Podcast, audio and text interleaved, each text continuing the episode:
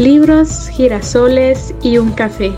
Es tu espacio para escuchar, motivar y empoderar a la mujer guerrera que llevas dentro. En DMAG te damos la bienvenida.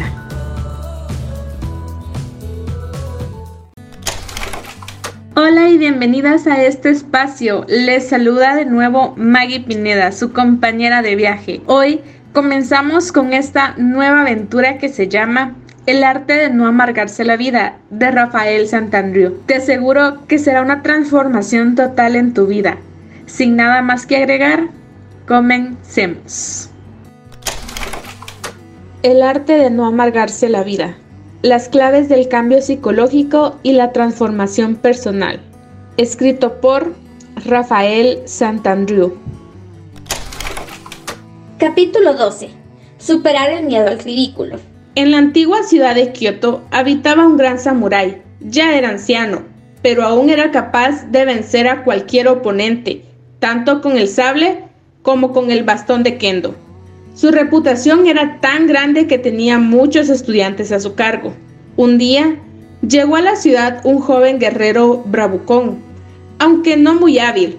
Durante su primera semana oyó hablar del anciano samurái y quiso recibir sus enseñanzas. Señor, os pido que me aceptéis como alumno, dijo cuando tuvo enfrente al maestro. El samurái respondió, no tengo tiempo para ti, vete y busca otra escuela. El joven se sintió herido, entró en cólera y empezó a insultar al maestro. Eres un viejo idiota. ¿Quién te querría como profesor? Estaba bromeando, nunca tomaría clases con un inútil como tú. Los estudiantes del samurái se quedaron perplejos ante el atrevimiento del joven forastero y se quedaron esperando la contundente réplica de su maestro a base de golpes y llaves marciales. Pero el samurái siguió ordenando sus libros como si nada. El joven, envalentonado, subió todavía más el tono. No sirves para nada, viejo farsante. Además, hueles como una montaña de bóñigas de vaca.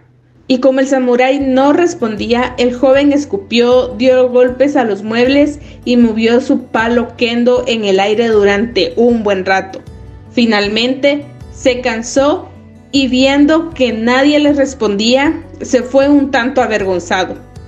Algunos de los estudiantes más jóvenes que había ahí reunidos soltaron una lágrima al ver que su maestro ni siquiera había hecho el intento de defender su honor y el de la escuela. Uno de ellos se limpió los ojos y dijo, ¿Cómo ha podido soportar semejante vileza? El maestro, sin dejar de ordenar sus cosas, respondió, Si alguien te hace un regalo y no lo recibes, ¿a quién le pertenece ese regalo? Aunque no lo parezca a primera vista, la historia del samurái que no se inmuta ante los insultos tiene que ver mucho con la siguiente neura que nos proponemos combatir aquí. La vergüenza o el miedo al ridículo. La vergüenza es un problema mayor de lo que imaginamos. Por culpa de ella perdemos tantas oportunidades de disfrutar de la vida por vergüenza dejamos de conocer personas maravillosas con las que tener un bellísimo romance. Por vergüenza dejamos de aprender cuando no levantamos la mano para admitir que no entendemos. Por vergüenza, siempre por la estúpida vergüenza perdemos tanto. Ya lo decía el escritor Jean de La Fontaine. La vergüenza de confesar el primer error hace cometer muchísimos otros. Y es que la vergüenza nos puede producir auténtico pavor. En una encuesta se comprobó que las personas temen más hablar en público que a la muerte. De hecho, el temor a hacer el ridículo es el miedo número uno en nuestra sociedad. Qué cosa más absurda, ¿no? En muchos de los trastornos que tratamos los psicólogos, la vergüenza desempeña un papel importante en el desarrollo y mantenimiento del problema. Por ejemplo, en los ataques de ansiedad, la persona suele tener mucho miedo al miedo, en parte por vergüenza a hacer el ridículo o armar un pollo en público en caso de sufrir los síntomas de la ansiedad aguda. De hecho, todo tratamiento efectivo de este problema pasa por reducir esa vergüenza. Así, tanto si tenemos un trastorno de los llamados neuróticos o digamos depresión o ansiedad, como si deseamos hacer más fuertes a nivel emocional, tendremos que intentar eliminar el miedo al ridículo o reducirlo todo lo posible. Existen dos vías cognitivas. Una es la de pensamiento, es decir, para combatir la vergüenza. La primera consiste en no darle demasiada importancia a la propia sensación de ridículo, es decir, entender que es normal la emoción de vergüenza y por tanto imposible de eliminarla de todo. La segunda vía, la esencial, gira en torno al hecho de darse cuenta de que nuestra imagen social es poco importante. Si pensamos así, nunca tendremos demasiada sensación de ridículo porque simplemente nos importará muy poco lo que los demás opinen de nosotros. Veámoslo a continuación. La vergüenza no mata. Efectivamente, la experiencia de hacer el ridículo es un poco desagradable, pero no es el fin del mundo. De hecho, no deja secuelas físicas como la ceguera o la pérdida de un brazo. Es decir, no es tan malo como nos solemos decir a nosotros mismos. Si perdemos miedo al hecho en sí de pasar vergüenza, nos daremos cuenta de que muchas veces el ridículo vale la pena si a cambio obtenemos beneficios. Levantar la mano en clase para preguntar puede dar un poco de reparo, pero es conveniente y el cosquilleo en el estómago pasa muy rápido. Invitar a una chica a salir nos provocará un nerviosismo repentino, pero si acepta, ¡qué genial! Existen deberes conductuales que algunos psicólogos emplean para enseñar la lección de que la vergüenza no mata a nadie. El objetivo de esos deberes es que los pacientes experimenten la emoción del ridículo una y otra vez hasta que se habitúen a ella.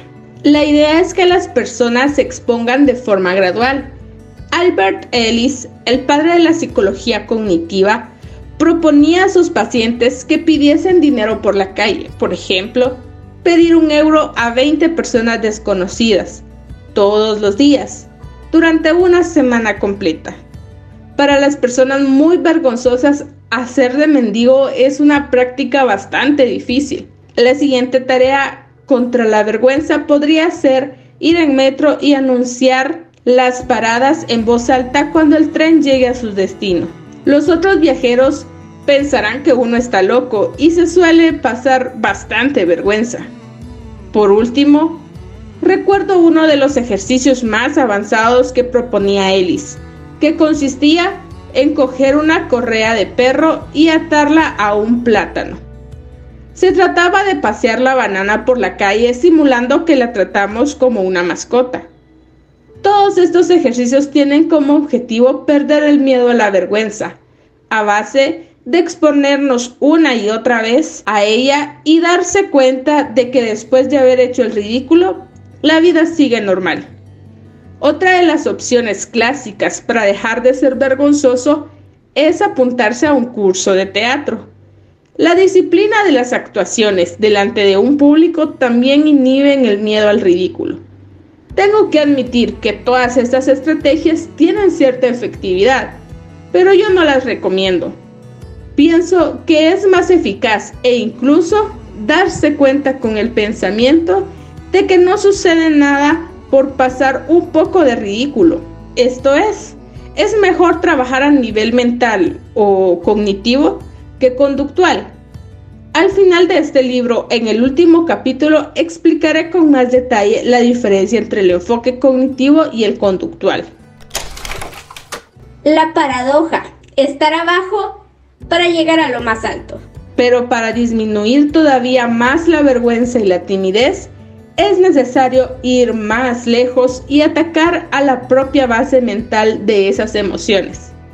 El auténtico origen de la vergüenza, que es la necesidad, inventada de mantener cierta imagen positiva basada en logros o capacidades. Como veremos a continuación, uno se libera definitivamente del miedo al ridículo cuando basa su valía en su capacidad de amar y no en capacidades o logros. A las personas fuertes no les importa mostrarse torpes, feas o pobres. Solo se muestran interesadas en su propia capacidad de hacer cosas hermosas, divertidas y positivas con los demás. Dicho de otra forma, se dejan de tonterías o lo que es igual a la imagen y se concentran en lo realmente valioso y es precisamente este enfoque mantenido con firmeza lo que les hace fuertes. Las personas con carisma, con auténtica capacidad de atracción, son así. Piensan en Che Guevara, Gandhi, Kennedy. Lo que tenían en común es su sólida independencia de la opinión ajena. Nosotros también podemos adquirirla. Muchas veces explico en mi consulta la siguiente paradoja. Para llegar a lo más alto hay que saber estar abajo y estar bien, que está basada en mi convicción de que todas las personas tienen el mismo valor por su innata capacidad de amar. Es muy sano mantener la filosofía que afirma que no necesito ser rico, elegante, inteligente, etc. Para tener valor, para mí, esta idea es básica en mi sistema filosófico por varias razones que veremos a continuación. Número uno, en primer lugar, creo firmemente en ello porque las personas que yo realmente aprecio son aquellas capaces de amar y no las que tienen una gran imagen. ¿De qué me serviría tener amigos excepcionales e inteligentes y guapos si no me aman ni se divierten conmigo? 2. En segundo lugar, es imposible no ser menos con frecuencia. En un círculo determinado podemos encajar perfectamente, pero en otro no. Conoceremos los códigos y costumbres y estaremos en inferioridad de condiciones pero ¿qué importa? Lo esencial es que somos personas maravillosas y estamos ahí para aprovechar cualquier ocasión de colaborar, amar y divertirnos. Así que si no nos dejamos engañar por las apariencias y valoramos por encima de todo la capacidad de amar y hacer cosas gratificantes, la autoimagen deja de ser importante apreciaremos por igual a un indigente, un ministro, un potentado o un barrendero. A priori, todos nos merecerán el mismo respeto e interés, ya que pueden ser personas valiosas a la hora de compartir la vida. Incluso nos merecerá el mismo respeto una persona con síndrome de Down porque son individuos maravillosamente afectuosos. Para profundizar en esta filosofía, nos podemos preguntar, si yo mismo fuese una persona con síndrome de Down, ¿merecería respeto? Y la respuesta es, por supuesto que sí. Además, si fuera muy poco inteligente, también podría tener una vida fantástica y compartirla alegremente con mis seres queridos. Yendo un poco más allá, Puedo visualizarme como una persona con síndrome de Down y ser muy feliz. Puedo visualizarme siendo tonto y pobre, pero valioso por mi capacidad de amar. A esto es lo que yo llamo bajar abajo para estar en lo más alto. Porque considero que las personas más maduras y fuertes son aquellas que pueden visualizarse con handicaps y ser felices pueden verse con limitaciones, pero con una gran capacidad de amar y de hacer cosas positivas por sí mismas y por los demás. Por eso, puedo contemplar la idea de ser tonto, pero valioso, pobre, pero maravilloso. Digamos que puedo ser tonto y pobre y estar orgulloso de serlo. En ese momento, me sitúo por encima de las valoraciones de los demás en ese instante, Me libero de la necesidad de la aprobación de los demás y me siento tranquilo frente a cualquiera. El samurái del inicio de este capítulo consiguió no verse afectado por las palabras del joven bravucón, porque si fueran ciertas tampoco habría problema. Ser viejo, maloliente o mal espadachín no son insultos para él, sino características que tiene mucha gente valiosa. El samurái está dispuesto a hacer todo eso y mucho más, si el destino lo quiere así, y aprovechar su vida al máximo. Si pensamos así, cuando alguien nos diga, pero qué tonto eres, podremos contestar, ok, es posible, pero estoy orgulloso de no necesitar ser listo. Al margen de eso, ¿quieres colaborar y hacer algo divertido conmigo? Lo valioso es hacer cosas valiosas. Efectivamente, mucho más importante que los logros y capacidades es la capacidad de amar. Y en segundo lugar, las ganas de hacer cosas valiosas. Si cuando alguien nos falta el respeto, nos concentramos en vivir la vida con emoción y plenitud, al margen de las palabras feas, focalizamos nuestra atención en algo diferente a la imagen y acentuamos la desactivación del problema. Para nosotros y para los demás. Esto es, imaginemos que estamos en una cena con amigos y alguien dice en voz alta, pero qué camisa llevas, pareces un vagabundo, qué ridículo te ves. Aceptemos provisionalmente todo lo que nos dicen. Podemos comprender en primer lugar que ser un vagabundo no es un hecho tan negativo.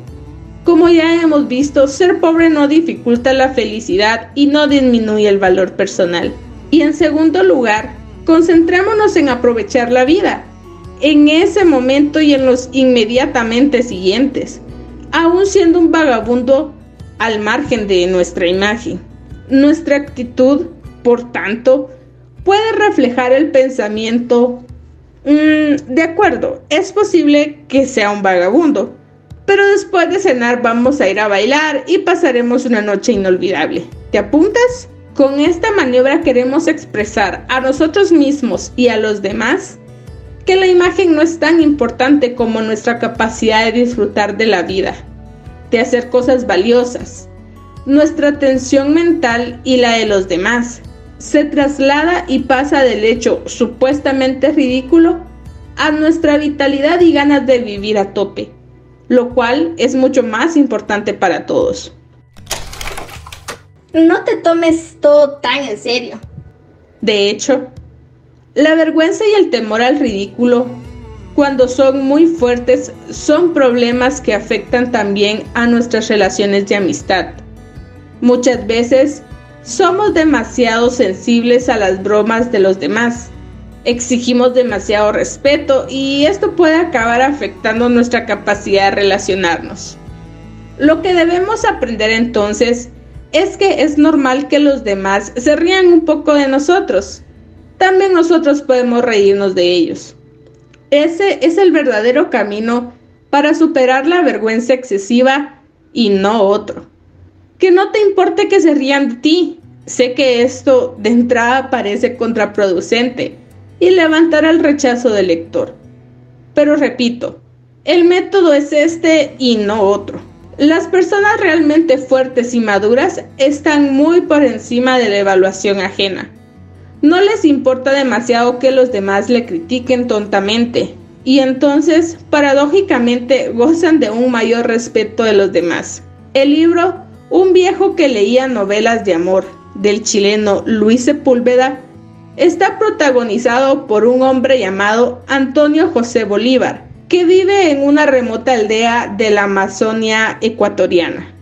El viejo llegó al Amazonas siendo joven, después de la temprana muerte de su mujer, deprimido y solo encontró comprensión entre los indios, jíbaros y vivió entre ellos muchos años. Poco a poco, Antonio fue adoptando las costumbres indígenas y aprendió a conocer y respetar la selva. Olvidó su pena y vivió años de plenitud y goce. Sin embargo, Un altercado con un gringo acabó en un asesinato en defensa propia y el viejo tuvo que abandonar el poblado indio. Allí empieza la novela. El viejo vive en una aldea de blancos al borde de la selva, dejando pasar los últimos años de su vida añorando la vida noble entre los jíbaros. Otro de los personajes del libro es el alcalde del pueblo, un hombre mezquino y ruin que trata con desprecio a todo mundo. El alcalde era un individuo obeso que sudaba sin descanso. Decían los lugareños que la sudadera empezó apenas pisó tierra allí y desde entonces no dejó de estrujar pañuelos ganándose el apodo de la babosa.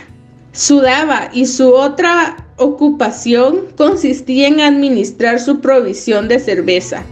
Estiraba las botellas bebiendo sentado en su despacho, a tres tragos cortos, pues sabía que una vez terminada la provisión, la realidad se tornaría más desesperante. Desde el momento de su arribo, siete años atrás, se hizo odiar por todos, su paso provocaba miradas despectivas y su sudor abonaba el odio de los lugareños.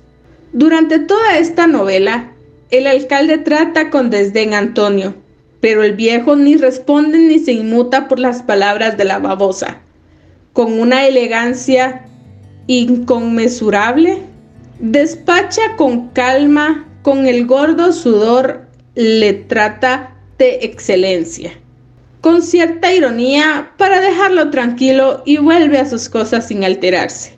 Antonio, el viejo que leía novelas de amor, es un hombre noble, fuerte y dotado de una seguridad personal, a prueba de bombas. Algunos en la aldea lo admiran por su talento y sus conocimientos sobre la selva y él simplemente disfruta de sus posibilidades al margen de la opinión y de los demás. El personaje de Antonio puede ser una inspiración para todos nosotros. Su fortaleza no está en defenderse de las críticas ajenas, sino está por encima de ellas. Ese es exactamente nuestro objetivo. Mamá, en el cole me llaman rabino. La imagen personal no es tan importante. No puede serlo porque siempre encontraremos gente que no la respete como desearíamos. Por otro lado, la vida sería demasiado seria si no pudiésemos bromear con los demás sobre nosotros mismos. Esto me recuerda una anécdota de una de mis pacientes. Olga estaba preocupada porque a su hijo de 8 años se le caía el pelo. Tenía una alopecia que le despoblaba pequeñas regiones del cuero cabelludo y un día la madre me dijo, el otro día un compañero se metió con él en el colegio. Como tiene una calva y en lo alto de la coronilla le llamó rabino. ¿Y eso te preocupa? Le pregunté. Claro, porque se meten con él, me respondió. Pero es normal que le hagan bromas y esta no es demasiado mala. Todos tenemos defectos físicos y lo mejor es reírnos de ellos, dije. ¿Y qué debería hacer? me preguntó. Aconsejarle a tu hijo que no le dé importancia. Podrías hacerle una camiseta que pusiese en el pecho el rabino y que la llevase con orgullo ser demasiado sensibles con respecto a nuestra imagen es una debilidad. La solución no es defenderla a capa y espada, sino aprender a darnos cuenta de la importancia. Porque en definitiva, ¿qué es la imagen? ¿Para qué sirve? La mejor filosofía personal es aquella que sostiene que todos tenemos el mismo valor, independientemente de nuestro sueldo, habilidades o imagen.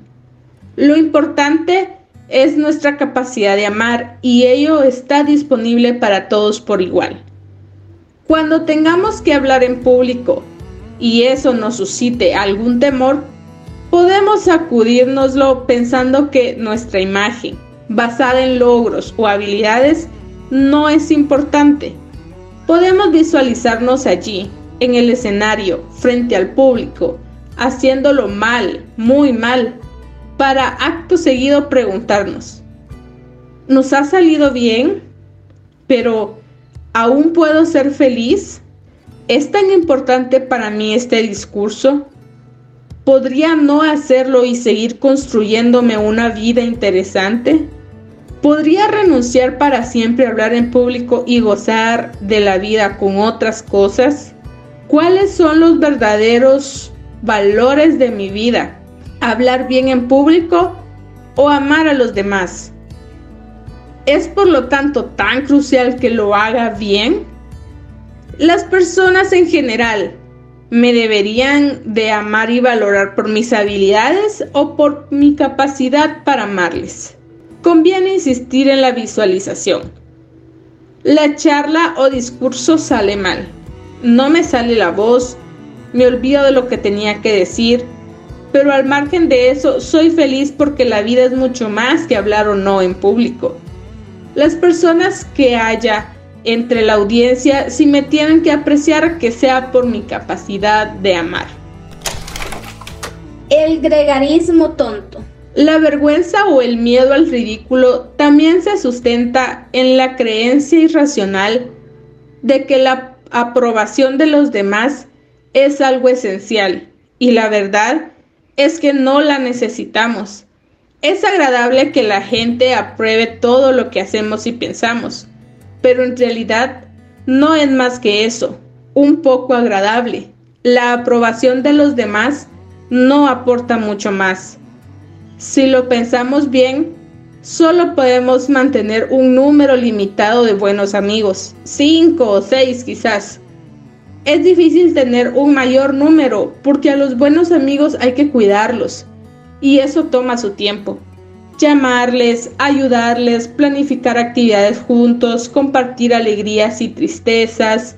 En consecuencia, solo nos tiene que importar ese grupo de amigos, porque el resto de la gente no ejerce una influencia sobre mi mundo. Por lo tanto, no nos tiene que importar la opinión de los demás. Por otro lado, es recomendable rodearse de buenos amigos y estos son aquellos que nos aman como somos. Sí, con todos nuestros defectos. Con ellos podremos mostrarnos como somos y nos querrán y respetarán. Por lo tanto, tampoco hemos de tener miedo al ridículo con ellos. De hecho, es sano hacerse el tonto delante de las amistades y comprobar que eso no hace mella en la calidad de la relación. Recordemos que todos somos valiosos y que nuestra única cualidad importante es nuestra capacidad de amar. En este capítulo hemos aprendido que, número uno, la vergüenza y el ridículo son sensaciones molestas, pero experimentarlas de vez en cuando no es el fin del mundo. Número dos, nos liberamos definitivamente de la necesidad de aprobación de los demás. Cuando comprendemos que estar abajo no es ningún problema, ser capaz de estar abajo de buen humor te hace superior y te permite disfrutar más de la vida. Número 3. La vergüenza y el temor a hacer el ridículo se vence pensando bien y no enfrentándose a él. Y número 4. Nadie necesita a nadie, así que tampoco necesitamos la aprobación de los demás. Capítulo 13. Mejorar las relaciones, incluida la pareja. Hubo una época de mi juventud en que me llevaba mal con uno de mis hermanos, cuando todavía vivíamos en casa de nuestros padres. Yo consideraba que Gonzalo era demasiado egoísta. No se merece mi confianza, va siempre la suya, pensaba a menudo. En varias ocasiones me había dejado colgado con alguna inversión que habíamos planeado a medias. Recuerdo que una vez decidimos comprar unos abonos para ver los partidos del Fútbol Club Barcelona. Y cuando yo hube comprado el mío, Gonzalo dio marcha atrás de malas maneras. Me dijo, ya no quiero ir al fútbol, he decidido gastarme el dinero en otra cosa. Pero me dejas colgado con mi abono. Ahora tendré que ir al estadio solo, repliqué. Es lo que hay, ya encontrarás a alguien con quien ir, concluyó abruptamente. El tipo era así, te la podía jugar en cualquier momento y después se justificaba a sí mismo con cualquier excusa barata. Por su culpa, ya había perdido dos o tres pequeñas fortunas juveniles, con lo que costaba reunir dinero en aquellos tiempos. Después de varias, digámoslo así, traiciones como esa, me puse a terribilizar y llegué a la conclusión de que mi hermano era insoportable y no merecía mi cariño. Y de hecho, estuve algún tiempo sin contar con él para muchas actividades. Sin embargo, al cabo de poco tiempo, sucedió algo que me hizo cambiar de opinión y que me enseñaría una importante lección vital. Un día fuimos a jugar un partido de fútbol. Él jugaba de defensa y yo de delantero en el mismo equipo. En medio del juego, yo tuve un rifirrafe sin importancia con otro jugador. Era un tipo mucho mayor que el resto, muy corpulento, y con un bigote muy poblado que le daba un aire temible. Discutimos por un lance del juego sin importancia, pero sin esperarlo. El gigante se acercó y me propinó un fuerte cabezazo en la frente. En ese momento caí al suelo. No perdí la conciencia, pero me quedé sin fuerza tumbado. Entonces oí en la lejanía un grito que venía del otro extremo del campo. Maldito cerdo, te vas a enterar. Has pegado a mi hermano. Alcancé la cabeza y ahí estaba Gonzalo, corriendo hacia el gigante para vengar a su hermano caído. Lo recuerdo ahora como si hubiese sucedido a cámara lenta. Cuando llegó al agresor empezó a lanzarle puñetazos al torso, pero el tipo era tan grande que no le hacía ninguna mella. Recuerdo que me puse en pie e intenté ayudar porque pasé a preocuparme más de la integridad de mi hermano que de la mía. El gigante podría abrir la boca y comernos a los dos en cualquier momento. La verdad es que tuvimos suerte porque enseguida apareció el resto de jugadores que se interpusieron entre él y nosotros dos. El hecho es que después de aquella desventura nunca más he pensado que mi hermano es egoísta, todo lo contrario. Quizás no sea tan bueno para algunas cosas, pero es maravillosa para otras, como todo el mundo. Aquel día él arriesgó el pellejo por mí sin pensarlo un segundo, cosa que seguramente yo no sea capaz de hacer. La persona de la que me quejaba tanto hizo por mí algo que muy pocos en este mundo harían jamás. Esta experiencia la llevo en el corazón y creo que me ha enseñado a ser un poco más flexible con los demás. Hermanos, hijos, cuñados, amigos, compañeros del trabajo injustos, falsos, jetas, faltones, egoístas, trepas, demonios. Qué fácil nos resulta juzgar, pero no nos damos cuenta de que cada uno de estos juicios sumarísimos nos vuelven literalmente locos, nos hacen débiles y nos alejan de la felicidad. Si queremos madurar de una vez por todas, ponernos en la senda de la fortaleza, hemos de aprender a aceptar a los demás tal y como son en realidad. No hay otro camino. Veamos cómo podemos llevarlo a cabo. El collage de la amistad. En una ocasión leí una entrevista que le hacían a María Luisa Merlo, la actriz madrileña de la que hemos hablado al principio de este libro, en la que contaba cosas de su vida María Luisa decía que ella tenía los mejores amigos que se puedan tener. El periodista se extrañaba de la contundencia de la afirmación y ella se explicaba así. El secreto para tener los mejores amigos es el siguiente. Pedirle a cada amigo solo lo que puede dar, nunca lo que no puede dar. Y añadía, al amigo que se acuerda de tu cumpleaños todos los años, no le pidas que venga a consolarte a las 3 de la mañana porque te ha dejado el novio. Ese no vendrá porque es una persona metódica que suele acostarse temprano. Y por el contrario, a la persona dispuesta a consolarte a cualquier hora de la noche, no le pidas que se acuerde de tu cumpleaños. Ese no se acuerda ni del suyo propio. Pero con cuánta frecuencia hacemos todo lo contrario. ¿No es cierto que a menudo exigimos a nuestros amigos que nos aporten todo y que sean perfectos? bueno, a nuestros amigos, familiares y a todo aquel al que queremos. ¿No es absurdo pedir más a quien deberíamos perdonar más? La experiencia con mi hermano Gonzalo y estas palabras de María Luisa Merlo me hicieron pensar que en las relaciones humanas hay que aceptar más al otro y componer lo que llamo el collage de la amistad, es decir, plantearse las relaciones como un gran mural donde cada persona te aporta una cosa diferente.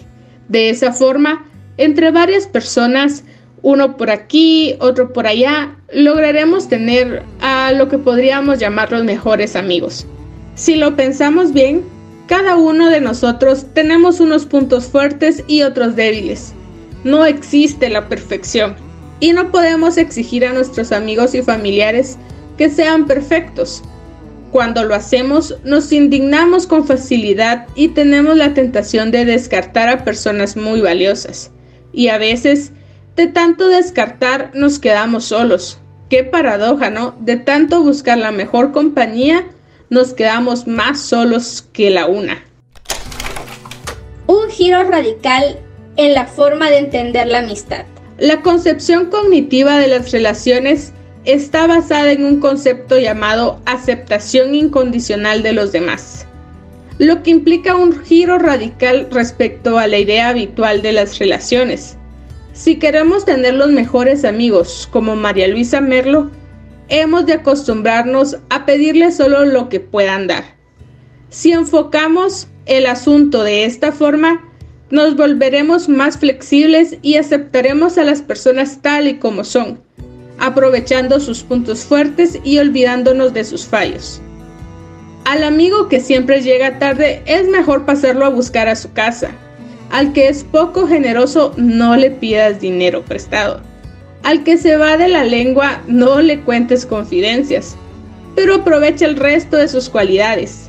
Así, entre todos tendrás todo lo que se le puede pedir a la amistad. La estrategia del collage de la amistad también implica no dejarse presionar por los demás.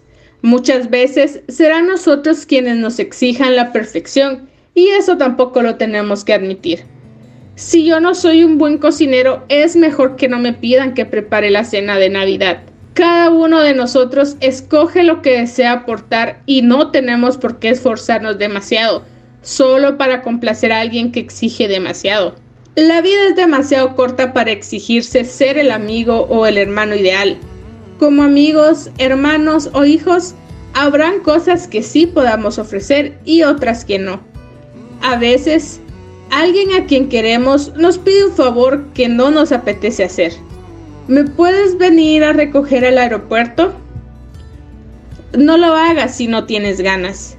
Eso significará que tienes otras prioridades legítimas, como ir al gimnasio o simplemente que no te gusta conducir en una hora punta. Si la otra persona se enfada, mala suerte, pero tú no puedes darlo todo. Es mejor así. Esta manera de entender las relaciones hace que todo sea más fluido, más cómodo y paradójicamente obtenemos y aportamos más al conjunto con menos esfuerzo. Crítica que sientan bien. Un día estaba comiendo con una buena amiga mía y entre plato y plato me dijo lo siguiente. ¿Sabes? Nuestro amigo Luis te critica, que te da gusto a tus espaldas. Dice que eres demasiado pasota, informal, que no te preocupas por los demás, que vas demasiado a la tuya. Y lo peor es que Jaime le da la razón. Ya ves, en cuanto le das la espalda te ponen a caldo. Mi amiga lamentaba que me criticasen, pero sinceramente pensé, vaya, no son críticas demasiado fuertes. Además, también pensé, hay algo positivo en ello. Estos dos amigos, Jaime y Luis, me quieren a pesar de mis fallos. Me siguen llamando y cuentan conmigo. Eso es hermoso. Ellos creen que soy falible y aún así son mis amigos. Eso es aceptación. Que sus críticas sean ciertas o no, no es tan importante. Ellos piensan que tengo fallos incorregibles y quizás exageran un poco. A lo mejor sería bueno que no le dijesen, que no lo dijesen a mis espaldas. Pero ¿eso es tan importante? El hecho esencial es que ellos me aceptan y yo también a ellos. Son buena gente y yo también lo soy. Reflexionemos sobre las críticas. Todas las hacemos y no tienen importancia. A todos no las hacen, pero no es una afrenta mortal. Es mejor no juzgar, pero el ser humano es falible y no puede evitarlo. Por otro lado, yo soy humano y estoy muy contento de cometer fallos, de ser imperfecto. Uf, vaya esfuerzo que sería intentar alcanzar la perfección. Yo prefiero aceptarme como soy, no exigirme demasiado, no soportar con buen humor y deportividad las críticas de mis maravillosos, aunque también falibles amigos. En pareja. Sé con seguridad, por experiencia propia y ajena, que la aceptación incondicional de los demás es la clave para mejorar las relaciones en general. También sé lo mucho que cuesta cambiar el chip cuando estamos acostumbrados a juzgar y castigar. Sin embargo, con un poco de apertura mental no es tan difícil lograrlo. Y vale la pena. El mundo de las relaciones es una fuente maravillosa de realización tiene muchas satisfacciones que darnos, pero hay que hacer ese giro radical. Pero hablando de relaciones y las relaciones de pareja, también funciona la aceptación incondicional en el caso de la pareja. La respuesta es muchísimo más. En mi consulta de Barcelona también hago lo que se llama terapia de pareja. Esto es Ayudamos a los matrimonios o a las parejas a solucionar sus problemas de convivencia. Desde hace tiempo, toda la base de mi trabajo con parejas se cimienta en la aceptación incondicional. Puedo asegurar que el cambio que se produce en pocos meses es increíble. Veamos cuáles son las bases de ese trabajo. Durante todas las semanas que estamos trabajando juntos, veo a los dos miembros por separado mi objetivo primordial, prácticamente mi única meta, es que cada miembro aprenda a aceptar al otro tal y como es con todos sus fallos.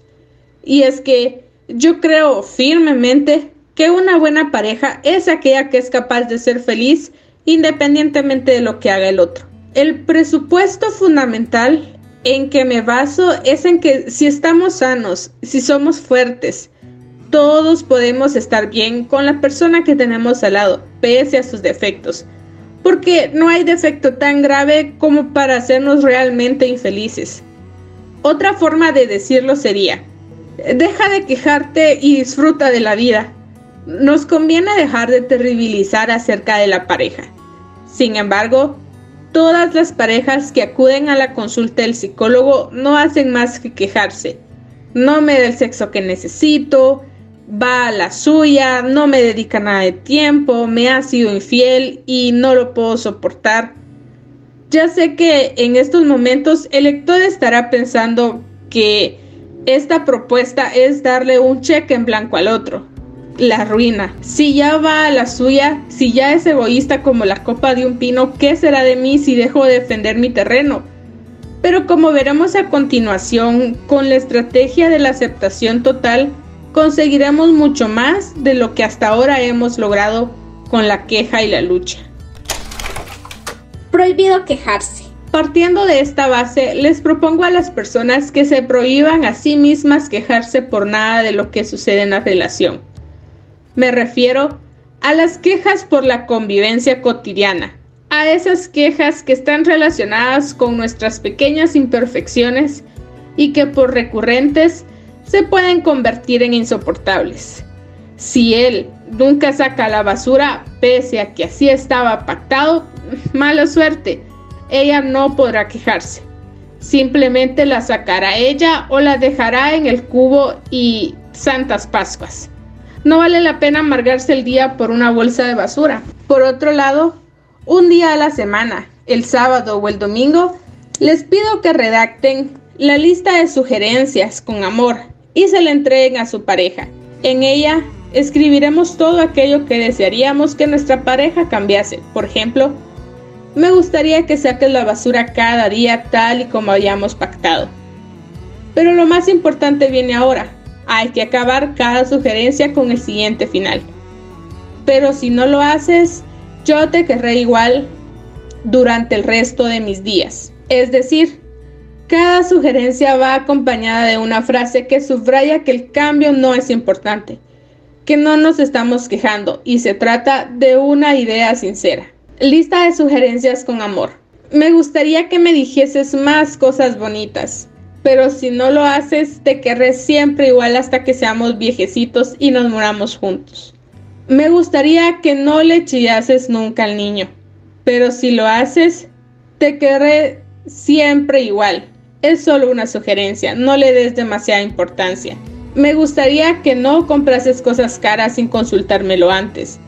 Pero si no puedes evitar hacerlo tranquilo, sobreviviremos. Yo te querré siempre muchísimo. Sugerencias en vez de obligaciones. ¿Por qué es importante no quejarse? Porque al quejarnos solemos exagerar y terribilizar. Por ejemplo, no puedo soportar que no cumplas con tus tareas del hogar y ellos centran nuestra atención en lo que no funciona de la pareja y olvidamos lo que sí funciona. Nos hacemos desgraciados a nosotros mismos porque en ese momento necesitamos que la cosa cambie. Nos convencemos de que así no podemos seguir. Pero la segunda razón para no quejarse es que cuando lo hacemos, paradójicamente hacemos que el cambio sea muchísimo más difícil. Se trata de un extraño fenómeno de psicología inversa. Al quejarnos, perdemos influencia en la otra persona porque le exigimos el cambio terribilizando. Sin embargo, si le quitamos relevancia, aunque parezca increíble, nuestra pareja nos prestará más atención. ¿Por qué sucede esto? Porque cuando exageramos estamos convirtiendo en importantes cosas que no lo son tanto. Estamos haciendo una montaña de problemas menores y siempre es más difícil negociar sobre asuntos graves. Si la otra persona entra en nuestra dinámica terribilizadora y llega a creer que sacar o no sacar la basura es un asunto gravísimo, le costará mucho renunciar a su derecho de no hacerlo. Para entender este concepto, suelo explicar el fenómeno de la cola del pan. A todos nos ha sucedido que hemos ido a comprar algo, por ejemplo el pan, Después de esperar un buen rato, cuando ya nos toca nuestro turno, alguien intenta colarse, entonces suele suceder que aplicamos la solución de quejarnos. Perdone, pero me toca a mí, se está usted colando.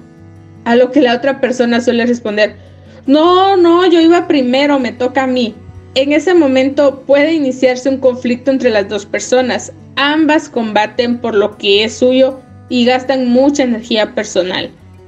Tras la lucha, a veces obtendremos lo que deseamos y a veces no. Sin embargo, yo propongo una solución no terribilizadora. Cuando alguien se cuela, nosotros podemos decir, perdone, pero me toca a mí, se está usted colando. Pero si quiere, compre usted primero. No me viene de unos minutos. Entonces, la persona que tiene la intención de colarse suele responder, se equivoca, yo iba primero, pero a mí tampoco me viene de unos minutos. Compre usted antes. Y ahí está. Con nuestra estrategia no terribilizadora, el asunto queda solucionado. Al momento, sin conflicto y la mayor parte de las veces a nuestro favor. Eso sucede porque en el primer caso hemos planteado la situación como un problema muy grave le hemos dado mucho valor al hecho de comprar un minuto antes o después y a la otra persona se ha contagiado de esa idea y entonces no quiere renunciar a algo tan valioso. En el segundo caso, le quitamos importancia al asunto y la otra persona está dispuesta a renunciar a su turno porque se da cuenta de que es un asunto menor. Hemos renunciado a quejarnos y pelear y hemos obtenido mejores resultados. Lo mismo sucede entre dos personas que se pelean por una prenda rebajada en unos grandes almacenes. Al final, una de ellas se lleva al gato al agua, pero cuando llega a casa muchas veces se dice, pero qué camisa más fea he comprado, realmente no me gusta nada. El hecho de que otra persona le diese importancia y estuviera dispuesto a pelearse por ella hace que esto adquiera una relevancia absurda. Por eso, suelo recomendar a las parejas que le quiten importancia a, todas sus demandas mutuas. De esta forma, no se amargarán por lo que no funciona en la relación y por otro lado, cuando se enfrenten al problema, lo harán de forma moderada. lo cual facilitará su resolución. ¿Habrá aplicado la psicología inversa que dice? Si le das poca importancia, será más fácil de solucionar. Un último apunte. Recomiendo continuar incluyendo semana tras semana las sugerencias no atendidas de la pareja in interno. Por ejemplo, si la sugerencia mm, me gustaría que sacases la basura todas las noches no es atendida, conviene perseverar y volver a incluirla una y otra vez. Quizás cumplamos 80 años y allá esté la sugerencia en la lista, formando parte de nuestra historia vital. Nosotros confiaremos en que algún día la otra persona se decida a cambiar su actitud. Si no lo hace, realmente es porque no podía hacerlo, no iba con su personalidad o mala suerte no estaba dentro de su capacidad real. En este capítulo hemos aprendido que, número uno, nadie es perfecto, ni nosotros ni los demás. Número dos, la clave de las buenas relaciones es pedirle a cada quien lo que pueda dar y no lo que no puede dar. Número 3. Es mejor sugerir que exigir el cambio en los demás. Número 4. Quejarse es la mejor forma de arruinar una relación. Y número 5. Podemos renunciar a muchas cosas de nuestra pareja y ella también puede hacerlo. Como ven, tendrán los siguientes días para analizar y reflexionar todo lo que hemos aprendido hoy. Nos vemos la próxima semana para una siguiente dosis de este su espacio, libros, girasoles y un café. Un abrazo y hasta pronto.